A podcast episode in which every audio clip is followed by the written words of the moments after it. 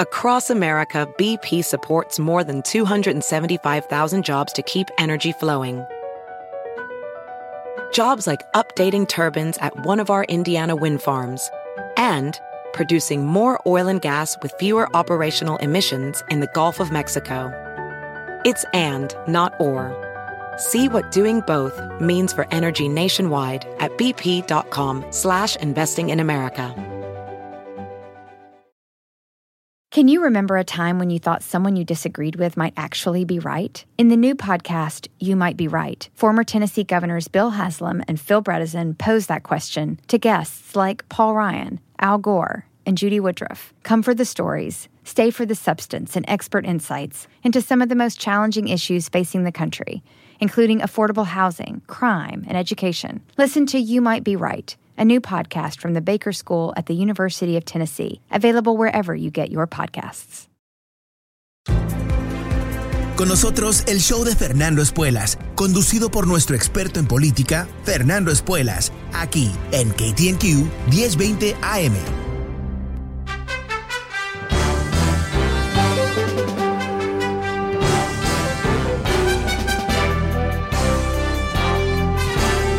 Hola, ¿cómo estás? Soy Fernando Espuelas. Muy buenas tardes desde Washington. Hoy una historia que realmente solamente pudo haber ocurrido en Washington. Kevin McCarthy, McCarthy líder de los republicanos en la Cámara de Representantes, ah, salió en Fox News a hablar sobre lo que él ah, piensa son algunos problemas, un poco de ruido quizás en la conferencia de republicanos con Liz Cheney. Te comenté eh, varios días ya, ella eh, obviamente eh, la hija de Dick Cheney, ex vicepresidente de Estados Unidos, pero a propósito de esto, es la número 3 en, el equipo de líderes de republicanos ah, en la Cámara de Representantes. Y ella ha sido una voz muy fuerte, sin ningún tipo de ah, ambigüedad, ah, diciendo que lo que hizo Donald Trump eh, representa un quiebre institucional tan grave que no se puede simplemente ignorar, hay que lidiar con él. Y además dijo la semana pasada que cualquier político Ah, como Ted Cruz, por ejemplo, que votaron en contra de la certificación de las elecciones, eh, no debe calificar como candidato ah, para la presidencia, algo que obviamente varios que votaron ah, en contra de certificar las elecciones lo hicieron con el propósito de ser los más trumpistas en las próximas elecciones presidenciales. Y eso no es todo. Liz Cheney ah, sigue diciendo que el presidente está vendiendo una gran mentira, the big lie, sobre la, fantasía de que hubo fraude en las elecciones. Te comento que se encontró fraude, hubo ah, menos de 20 casos, 20 casos en las últimas elecciones.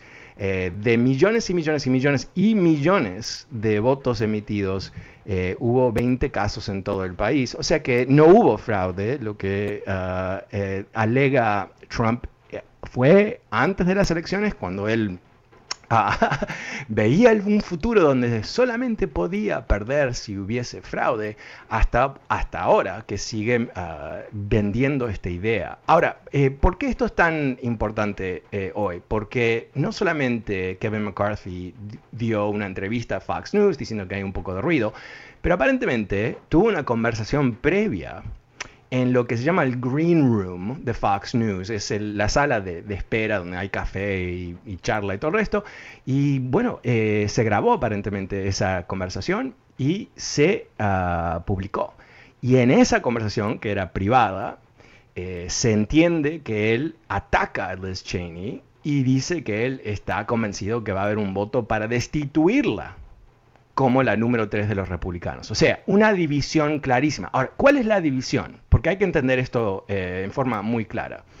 Es porque están en desacuerdo sobre, vamos a decir, la política impositiva, política, exterior, eh, eh, cualquier tema que tú pienses que es la base de un gobierno. No, no, no, no, no, no, no. Ella es más conservadora que cualquiera. Entonces, eh, nadie puede decir que ella es un poquitín liberal, ni un poquitín, no tiene ni una gota. Eh, es un litro puro de conservadora. el problema, y lo dijo eh, Jeremy Adler, que es el vocero de Liz Cheney, uh, dice, este es el problema. This is about whether the Republican Party is going to perpetuate lies about the 2020 election and attempt to whitewash what, has, what happened on January 6th. Liz will not do that. That is the issue. Esto es sobre si el Partido Republicano va a seguir repitiendo y propagando las mentiras que las elecciones del 2020 fueron robadas de alguna manera y intentar de básicamente pasar página limpiar, lavarse las manos de lo que pasó el 6 de enero. Eh, Liz no va a hacer eso, dice el vocero, eh, ese es el tema. O sea, ¿cuál es la base de este conflicto? Es que ella no está dispuesta a mentir. Es tan simple como eso. No está dispuesta a mentir sobre los resultados de las elecciones. Mientras tanto, Kevin McCarthy está convencido que la única manera que él puede ganar las elecciones del año que viene es siguiendo la fantasía de Trump, repitiendo las mentiras en toda ocasión para lograr que, no sé, eh, que la gente de Trump lo siga apoyando o que Trump no lo ataque. Pero él ha hecho un cálculo que es más importante mentirle a los votantes que decir la verdad. Y ahora la van a exiliar a Liz Cheney, aparentemente, del liderazgo. O sea, van a tomar la única mujer en el equipo de liderazgo, porque son los republicanos, ¿no? Ah, y la van a exiliar. ¿Por qué? Porque ella no está dispuesta a mentir. Parece eh, una una locura, ¿no? Parece eh, lo que he dicho mucho tiempo en este programa, que el Partido Republicano como estructura, como, como institución, está totalmente podrido. Porque imagínate ser uno de los dos partidos de Estados Unidos, un partido que tiene sus, sus comienzos en el siglo XIX y ahora como plataforma uh, primordial, ah, como el, argumento más, desde su punto de vista, más contundente para las elecciones del año que viene. Van a mentir sobre lo que pasó en las elecciones. Y esto no es simplemente un detalle, no es simplemente que van a mentir, ah, ok, van a mentir. Es que están denegrando, están eh, ah, desarmando la confianza de muchos votantes, de millones de votantes quizás republicanos, sobre cómo funcionan las instituciones de Estados Unidos. Están creando condiciones, efectivamente, para que la gente, cuando pierda la próxima elección, porque van a perder elecciones, todos van a perder elecciones, en un momento los demócratas van a perder, los republicanos van a perder, pero la próxima vez que pierdan los republicanos, ¿qué es lo que, cuál va a ser la realidad psicológica de millones de votantes republicanos? Ah, nos robaron las elecciones. ¿Cómo cómo puede ser que perdimos? ¿Cómo puede ser?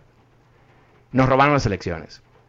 Y ahí es donde entran todos estos proyectos de ley ah, que te he comentado a través de los estados, más de 300 proyectos de ley para limitar el derecho del voto y en muchos casos para otorgarles a las legislaturas estatales, controladas por los republicanos en este caso, el control sobre determinar quién ganó. O sea, es, es crear el mecanismo ya para intervenir las elecciones cuando las pierdan. Y eso lo que implica, piénsalo, ¿no? Eso sería un desastre, sería un desastre, porque de la misma manera que ellos eh, no quieren reconocer cuando pierden elecciones, como es lo que está pasando ahora, imagínate, después de que hay un conteo legítimo en este país y los republicanos tratan de robar una elección estatal, ¿qué va a hacer el resto de la gente? Esto es muy, muy peligroso. Es realmente preocupante, porque esto no se controla tan fácil. Estos, eh, honestamente, esta gente, esta gentuza que, hace creer que son líderes republicanos, eh, ¿sabe o no sabe que una vez que tú empiezas a destruir la confianza de la gente y empiezas a nutrirles a la paranoia con mentiras y más conspiraciones y todo el resto, que no lo puedes controlar, que no lo puedes controlar? Y no es, esto no es simplemente mi, premisa, ¿no? Eh, a través de este país ha habido ah, gente que ha tomado acción ah, violenta, inclusive, obviamente el 6 de enero lo hemos visto, ah, pensando que había, hubo un robo de las elecciones. Esto, una vez más, no es teórico, ya ha ocurrido. Y tenemos ahí el, anciano loco de Mar-a-Lago que sigue eh, fomentando estas mentiras. Y no solamente eso, ha creado una especie de eh, condición para ser republicano. Tú tienes que creer en esta mentira, o por lo menos tienes que repetirla. Ahora, te comento que no hay muchos que se lo creen aquí en Washington. Estos senadores que no dicen las elecciones fueron limpias o que cuestionan las cosas o que se hacen como que no entienden, quizás, no sé, no he visto los números, todo eso, saben, saben, saben, saben uh, que no hubo fraude, pero están dispuestos a traficar uh, con estas, eh, estos uh, rumores, estas mentiras, estas alegaciones de Donald Trump, efectivamente porque ellos piensan que este es el mecanismo de, crear adhesión y motivar a los votantes. Y ellos piensan, yo creo, no sé, eh, hay, sin duda hay un, más que uno que es medio malévolo, ¿no? Pero en muchos casos yo creo que, son eh, ingenuos a cierto nivel, que piensan que ellos van a poder dosificar el odio y, la paranoia y en el momento cuando ellos eh, no necesiten más ese tipo de actividad semi-violenta inclusive violenta, la van a poder parar. Y yo no creo, yo creo que lo que están haciendo es soltando a un monstruo y esperar que el monstruo se va a comer a los demócratas antes que se coman a ellos. ¿no? Y yo creo que así no es como, funcionan las cosas. Bueno, ¿cómo lo ves tú? El número es 844-410-1020, 844-410-1020. Eh, ¿Tienes un punto de vista relativo a lo que está pasando? Este, este tremendo disturbio en el seno del Partido Republicano aquí en Washington, algo que tiene un, va a tener un impacto muy importante hacia el futuro. No sabemos qué impacto, pero sí lo va a tener. Llámame al 844-410-1020. Empecemos la tarde con Mario. Hola Mario, ¿cómo te va? Buenas tardes, Fernando. Hola. Ah, Cuéntame. Pues, ah, mira, este, yo me acuerdo cuando Julian Giuliani decía que la lata del hijo de Byron, y allá había secretos, y digo yo, qué, qué, qué, qué farsa, qué mentiras, cuáles secretos, de qué, nunca hallaron nada. No. Eh, pero, eh, de, eso se trata, ¿no? Estamos hablando de una cultura política eh, fomentada por Trump, pero realmente no es solo uh, de mentiras. Ah, de distracción, ah, de rumores, de falta de evidencia. O sea, es, una decadencia propiamente dicha, yo creo, intelectual muy profunda. Y, yo creo que, es importante entender esto, ¿no? Eh, este, esta pugna, esta lucha entre Cheney y McCarthy, eh, así en la cima del poder republicano en la Cámara de Representantes, no tiene nada que ver con ideología no tiene nada que ver con diferentes visiones de, gobierno, de programa de gobierno. Tiene que ver completamente con la idea de que ellos quieren que Liz Cheney se calle la boca, que pare de decirle al mundo que Trump tiene que ser rechazado, que él no es el futuro del Partido Republicano, que tiene que asumir responsabilidades por lo que ha ocurrido. Quieren que se calle la boca y que participe con su silencio, si es necesario, en esta farsa de que de alguna manera hubo algún tipo de ah, fraude electoral. Sí, y tiene razón, porque pues ya ves Donald Trump, cómo, cuántas mentiras dijo, y la otra vez estaba oyendo una noticia de que de que él quería que lo pusieran ahí con los tres presidentes en una montaña donde es de piedra. sí. Digo, yo lo Mount, Rushmore para ponerle ahí que él mató 600 mil personas y el presidente más mentiroso que ha habido en Estados Unidos. Ya. Eh, eh, pero es, es, ¿sabes qué, Mario? Eh, es, es, es, es, chistoso, ¿no? Pensar que alguien que ah, tuvo tan pocos logros como presidente, logros positivos por lo menos, muchos logros, pero pocos positivos, esté tan desconectado de la realidad objetiva y encima de todo eso, rodeado de, de ¿cómo se llaman? Ah, ah, no sé, no sé, admiradores más que, asesores, piensa que él califica como uno de los grandes presidentes de Estados Unidos para ponerle su retrato en la montaña. Bueno, muchas gracias, Mario. Eh, pasemos con Jimmy. Hola, Jimmy, ¿cómo te va?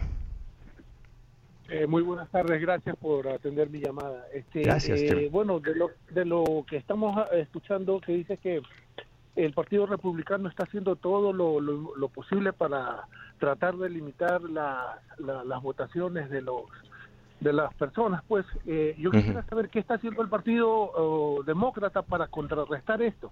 Ya, Ya. Eh, bueno, em, estas acciones se están llevando a cabo a través de diferentes estados, ¿no? Y en algunos estados los demócratas van a tener más votos, o sea, para poder oponerse, y en otros estados, como pasó en, la Florida, donde los republicanos controlan ambas cámaras y tienen el gobernador, donde los demócratas pueden, uh, ¿no? gritar, pero nada más. ¿Qué es lo que está pasando, interesantemente, es al nivel federal? Eh, aunque eh, el sistema electoral de Estados Unidos es estado por estado, existe eh, el concepto de que las elecciones federales las puede regular el gobierno federal. Entonces hay un proyecto de ley ah, que se llama The John Lewis Voting Right Act, que básicamente restauraría lo que era el antiguo ah, sistema de elecciones que se llama el, el, Voting Rights Act, que la Corte Suprema años atrás, como cuatro años atrás, cinco años atrás, se le ocurrió que no, ya no había más racismo en Estados Unidos, o sea, eh, es, casi cómico, excepto que es trágico, y entonces no había que tener los controles antiguos. Eso le permitió a varios estados restringir el voto aún más con el impacto eh, que limitaron el voto en particular de afroamericanos y latinos. Entonces hay un esfuerzo por parte de los demócratas de avanzar con eh, esa reforma ah, legal para poder proteger el voto los republicanos ya me han dicho que no van a apoyar nada. Entonces, los demócratas no tienen suficientes votos para asegurar el voto, al menos que cambien las reglas del Senado sobre cómo se contabilizan votos para eh, derechos civiles, como puede ser el derecho de votación. Así que eh, eso es lo que están haciendo. Eh, no sé si va a ser exitoso, es, es algo que realmente todavía es una gran incógnita. Ah, porque van a necesitar los 50 demócratas, todos, y vamos a ver si ese es el caso. No, sé, ¿cómo lo ves tú? No, este, también me eh, eh, pensaba yo que se podría hacer algo así como organizarnos como cuando se hizo para las elecciones, en el sentido de que toda la gente que está en contra de esto, pues podemos salir a organizarnos a través de las plataformas de internet o a través de, de, organizaciones, pues, para defender el voto, para defender eh, la legalidad del voto y que podamos votar tanto los latinos y las minorías. Ya. Ya, bueno, yo creo que, siempre, siempre existe esa, esa eh, necesidad, más que oportunidad, de, integrarse a, la política, tomando acción y definitivamente en estos tiempos donde las redes sociales son tan fundamentales para la comunicación política, eh, estar conectado a través de Twitter es, algo bastante útil en particular. Ah, perdón, eh, tengo malas alergias hoy, estoy aquí tratando de no estar estornudar. perdón. pero, pero, pero en fin, em, em, yo, creo que lo que realmente queda pendiente es lo que vengo comentando esto de eh, si van a empujar los demócratas para aprobar esa reforma electoral sin los republicanos, o sea, sin intentar de eh, traer los republicanos que no lo van a querer hacer igual. Ah, no sé si existen eh, los mecanismos eh, parlamentarios para lograrlo, pero eso es lo que vamos a necesitar. Ah, muchísimas gracias. El número es 844-410-1020. Gracias, Jimmy. Pasemos con Julio. Hola, Julio. Buenas tardes. ¿Cómo te va? Ah, Fernando, buenas tardes. Hola. ¿Qué me cuentas? Fernando, sería bueno que le dijeras a nuestra audiencia de que todos estos republicanos que están apoyando a Donald Trump en este momento, más que nada lo hacen por miedo a ser electos otra vez. Ellos saben lo que pasó, ellos saben lo que pasó en, el, en, enero 6, simplemente que solamente por estar a favor de Trump lo están apoyando, pero ellos saben que lo que pasó fue culpa de Donald Trump. Bueno, creo que hay de todos, ¿no? Creo que hay, hay muchos republicanos aquí que saben la verdad um, y hay unos cuantos más que son freaks, ¿no? Que son parte de este elenco de radicales de la ultraderecha como Marjorie Taylor Greene y, Matt Gates y todo eso, que no, no se destacan por su tremendo intelecto, ah, se destacan por sus pasiones y conspiraciones. Y esa gente, eh, bueno, quién sabe lo que realmente cree, pero ciertamente eh, sean... Eh, ah, perdón, Ron Johnson, el senador de Wisconsin, ah, dijo que no hubo nadie armado en, el ataque al Capitolio, tratando de, lavarle la cara al ataque, ¿no? Como que no hubiera, no, no ocurrió.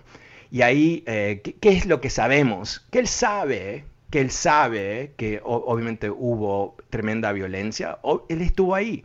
¿no? Pero está dispuesto a mentir ah, porque eso es conveniente. Inclusive mentir sobre algo que es tan obviamente estúpido, porque hubo violencia. Lo pudimos ver, todos tenemos ojos. Si, si quisimos ver los videos, que obviamente los vio, Em, es, lo vimos con nuestros propios ojos. Pero ahí está el, el, reto para muchos votantes que quizás tienen una conexión bastante leve ah, con la política o con las noticias inclusive, en donde escuchan ah, mentiras y no saben distinguir entre las mentiras y la verdad. Porque esa es el, la problemática de la propaganda de este tipo, ¿no? Es que las mentiras a veces son tan grandes que parece un disparate que no sea verdad, ¿no?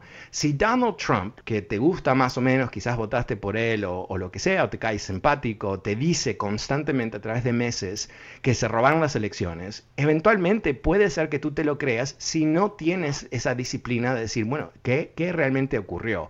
O más allá de disciplina, si tú estás dispuesto a creerlo ya porque te sientes más cómodo con él, o te gusta, o odias los demócratas, o lo que sea, y ya tienes esa premisa porque te la plantaron como una semilla en el cerebro, en tu conciencia en algún momento, y ya eh, eh, asumes efectivamente que es verdad. Ah, eso, es lo que pasa, eso es lo que pasa, solamente escuchan, lo escuchan a él, no se informan por otros lados, por otros medios, solamente escuchan lo que él sigue repitiendo y repitiendo y repitiendo, y ya lo repitió tantas veces que ya se lo creyeron, y hasta ellos ya este, estaba preguntando, estaba escuchando la, la, semana pasada en el programa de la mañana donde te invitaron el viernes. Ah, sí. La persona esta republicana Julio, que por cierto se llamaba Julio también. Ajá, sí, sí. Este, miré cuántas veces le dio vueltas a la pregunta y no llegó al punto. Ya, ya. Pero yo, yo fui, fui demasiado, ahí fui demasiado duro, ahí perdí mi, uh, mi balance. No, no, no, no, no, es que, es que fuiste, fuiste a lo que yo te estoy preguntando algo contéstame si hubo fraude, cuál fue la evidencia. Lógico, tú le dijiste, en una corte federal, si tú presentas un caso, tienes que presentar suficiente evidencia para que el caso proceda. Ya, ya, ya. Bueno, sabes que eh, es que eh, eh, totalmente me, me superó ese momento. Te voy a explicar porque yo no podía creer que dada la oportunidad de no mentir, ese tipo en un show nacional de Univision decidió mentir y repetir mentiras. Y yo tendría que haber eh, estado a una altura un poquito más alto de eso y en, vez de tratar de... O sea, pues yo quería que él admitiera la realidad, ¿no? ¿Cómo puedes tú, frente a toda la masiva evidencia que se presentó en más de 60 casos legales en cortes, evidencia de que no hubo fraude, ¿eh? Y que en ningún caso, inclusive jueces nombrados por, Trump, avanzó. ¿no? Y él seguía repitiendo esa mentira de que no, porque era, que, de alguna manera era un, era un tema de procedimiento, como en 60 casos donde toda la maquinaria republicana trató de, de revertir las elecciones, no pudieron avanzar ni, un, ni una pulgada, este señor lo seguía repitiendo. ¿No? Entonces uno dice, no sé cuál fue tu sensación, yo, yo obviamente lo estaba tratando de desbalancear con la presión, ¿no? Pero como que lo cree como religión, ¿no? Es como que yo le estaba diciendo, Jesucristo, no, no, no, no sé de Jesucristo, no debe existir, ¿no? Es, un poco fue la reacción, casi religiosa. Yo lo que estaba esperando era que la persona apagara la cámara y se fuera a dormir. No, lo más cómico de ese momento, no fue muy cómico porque eh, se enojaron conmigo, no les gustó. Pero, eh, ah, bueno, me he quedado sin tiempo. Te cuento después de esta pequeña ah, pausa. Soy Fernando Espuelas desde Washington. Vuelvo enseguida con más de tus llamadas. BP added more than $70 billion to the U.S. economy in 2022 by making investments from coast to coast. Investments like building charging hubs for fleets of electric buses in California and starting up new infrastructure in the Gulf of Mexico. It's and, not or. See what doing both means for energy nationwide at bp.com slash investing in America. Can you remember a time when you thought someone you disagreed with might actually be right? In the new podcast, You Might Be Right, former Tennessee governors Bill Haslam and Phil Bredesen pose that question to guests like Paul Ryan, Al Gore, and Judy Woodruff. Come for the stories, stay for the substance and expert insights into some of the most challenging issues facing the country, including affordable housing, crime, and education. Listen to You Might Be Right a new podcast from the Baker School at the University of Tennessee, available wherever you get your podcasts.